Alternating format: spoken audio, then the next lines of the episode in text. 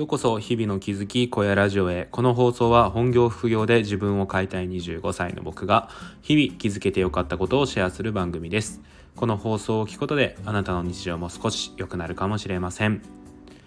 はい皆さんおはようございます。今日は12月の28日水曜日ですね。皆さんいかがお過ごしでしょうか？もう仕事納めされた方も多いんですかね。うん。僕はねちなみに今日までが仕事なんですよね。なんでこうねインスタとかでね友達のストーリーとか見たりとかツイッター見たりとかしてると結構ねもう仕事納めしてもうね年末気分になっている人も多い中でですね。なんかこうやって仕事やるの結構しんどいなってことを思っています。はい。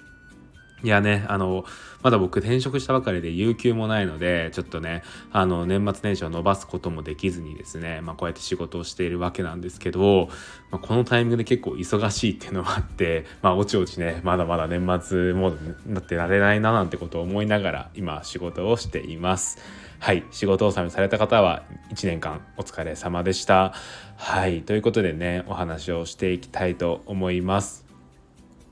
あそうだ。えっと1個雑談なんですけどこれを規制というのかどうかわからない問題が 出ましてそれは何かっていうとですねあの僕ねあの愛知が実家なんですけど今回ねその帰省をやっぱり年末年始はするんですよね毎年。でその帰省をする時にですねまあ愛知に帰ると。で当然実家に行くんですけどなんとですね実家で今コロナが発生してしまいましてでそれもですね、え自分の祖父母がまずなってしまってでそこから自分の母親が、えー、さらになってしまったという状態でちょっとね微妙なんですよね帰っていいかどうかが。そのなった期間から考えるともうね感染力としてはなさそうな気もするんですけどちょっと一応念のためやめた方がいいんじゃないかみたいにもなっていてさてどうしようかっていうところなんですよね。うん。でまああのこれねこれ規制なのかなって思うんですけど結果どうなったかっていうととりあえず地元のホテルに泊まるっていうことになったんですよね。でそれも僕父親がね単身赴任で、えー、この関東に住んでいるもんですからその一緒に帰るんですけど父親と2人で、えー、ホテルで過ごすっていうねことになりましてで僕もねちょっと地元の予定もありますし、まあ、帰んないっていうことはなかったんですけどちょっとね父親と2人でこの年になって同じ部屋っていうのはちょっときついものがあるななんてことを思いながらですねうんちょっとどうしたもんかなと思っています。はい これは規制なんですかね。うん。まあでも本当にねちょっと誰のせいでもなくコロナのねせいなのでこればっかりはどうしようもないですよねうんまあでもね本当に家族のそのコロナの容態自体はあのー、そんなにひどくないということなのでそこについては結構安心はしていますはい。ということで、ちょっとね、あの雑談をしましたけど、まあね、皆さん本当にまだ、まだコロナが流行っているので、お気をつけください。はいということでね今日話していきたいんですけど今日はですねまあ本題もちょっと雑談チックな話なんですけど自分が2022年でこんなにハマると思わなかったものがあってですねちょっとそれについてお話をしていきたいなと思います。はい、え皆さんですね今年はどんな1年でしたか？うんなんか僕の放送を聞いてる人はやっぱりこう NFT を始めたとか NFT に出会ったって人が多いのかなと思っていてでやっぱりね2022年の大きな変化といってはしてはまあ NFT が出てくるんじゃないのかなと思います、まあ、僕自身ですねやっぱり NFT っていうのは自分の今年の出来事として結構ね切っても切り離せないようなものだなってことを思っています。でその中でですねこの NFT を通じてになってくるんですけど自分がまさかハマると思わなかったものがあってそれについてねちょっとお話をしていきたいんですけど、まあ、もったいぶらずに言うとアートなんですよね。これほんと自分でもびっくりしてるんですけど最近ね絵にちょっと興味を持ち始めたんですよ。うん。まあ本当に興味なくて今まで。あのね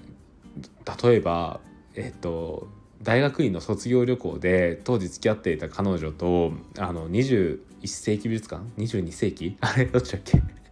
ちょっと調べますね。え？22だっけ？あ21世紀美術館ですね。金沢の21世紀美術館に行ったんですよ。で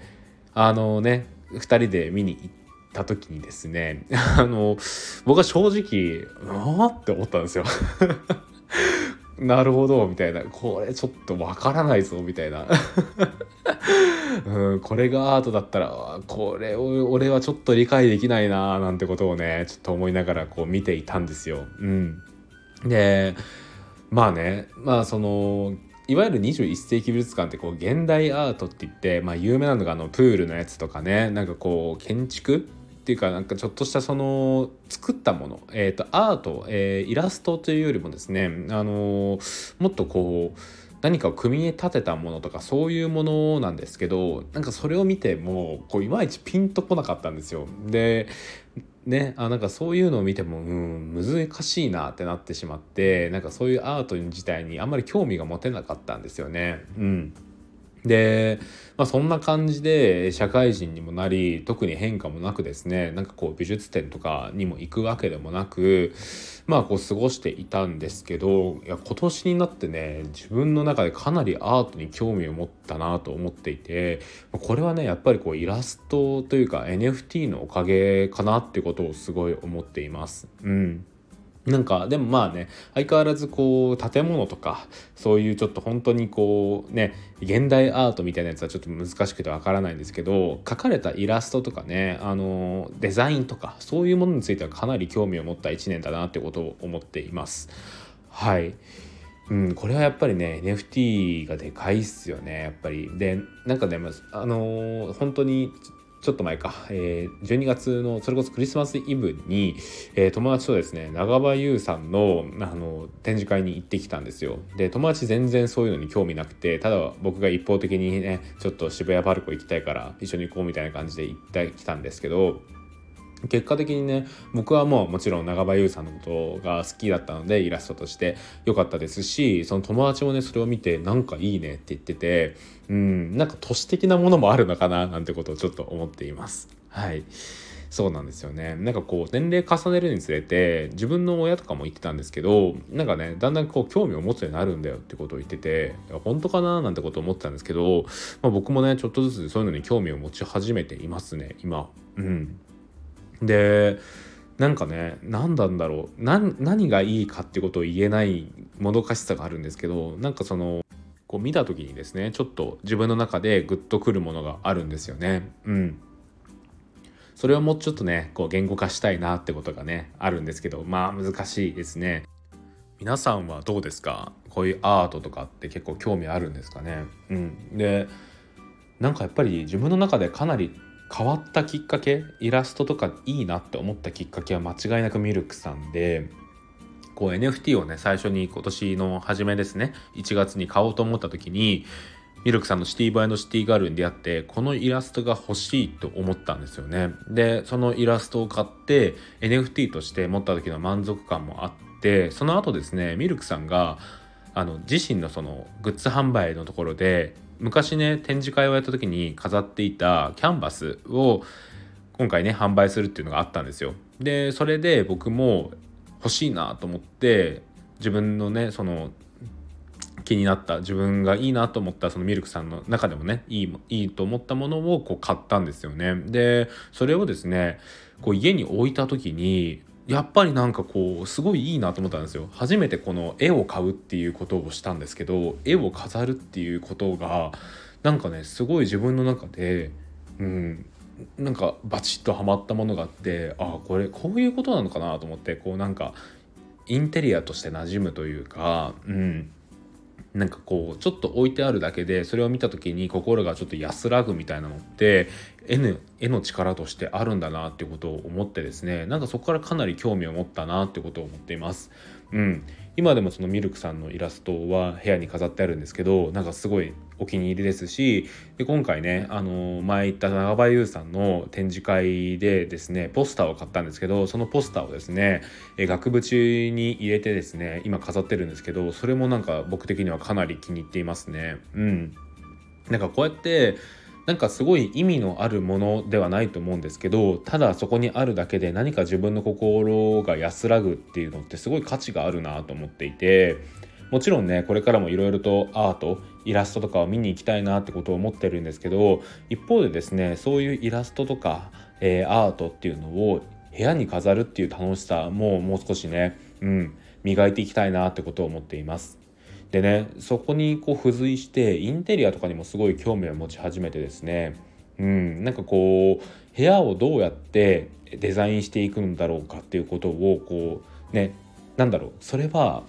ある意味でこのイラストをどうやればうまく見せれるんだろうというかどうすればこのイラストがより映えるようになるんだろうってことを思ってインテリアを考えるんですけどなんかねそこからそのアートを軸にインテリアの方にもかなり興味を持つようになりましたね。うんこのミルクさんのイラストがより映えるような部屋にしたいなとか長場優さんのこの額縁入れたやつをより映えるようにしたいなってことを思いながら、えー、こうねインテリアを考えていくのってすごい楽しいんですよね。で結果的にですね観葉植物とか僕買いましたしあとはそうですねあのー、結構ね今本当にインテリア興味持っていて本当もともと全然そういうのに興味なくてただ暮らせればいいと思ったんですけどちょっとね床のフロアタイルを変えてみたいなと思ったりとかあとはですねこのずっとカラーボックスの上にテレビを置いてたんですけどまあねこのカラーボックスってあんまりなんかね部屋になじまない感じがするのでこのカラーボックスをどうするかとかも考えたいなとか新しい家具も取り入れていきたいななんてことを思っていていやねこれからどうなるかな あの多分ね来年はもっとこうインテリアの方に自分の興味が移っていくのかなっていう気もしていてうん自分のね過ごしやすい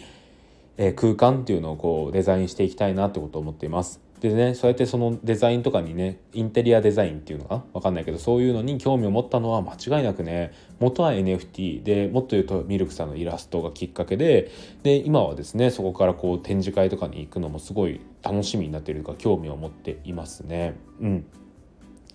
はいということでねあのよろしければ2022年あなたがねハマったものとか、えー、こういうのにやってよかったよってことがあれば是非コメント欄、えー、またレターで教えてください。レターはですね匿名でも送ることができるのでそちらの方でも、えー、全然大丈夫です。いただいたコメントレターは全て読み上げさせていただきますのでよろしくお願いします。うん。いやなんかね年末にいい買い物ができたなと思っていて。長場優さんのイラストっていうかこのポスターがでかいんですけど2200円ぐらいだったんですよね2200円で額が2000円ぐらいだったんで、まあ、合計5000円いかないくらいで、えー、部屋がねより住みやすくなったななんてことを思っていて、うんまあ、これもねアートに出会ってよかったなと思ったことですかね。はい、ということで今日の声ラジオを終わりたいと思います。えー、寒くなってきましたし、えー、年末ということもあってね、えーと、いろいろと忙しい方もいるかと思いますが、自分のペースで頑張っていきましょう。ということで、最後まで聞いていただきありがとうございました。それではまた明日。バイバーイ。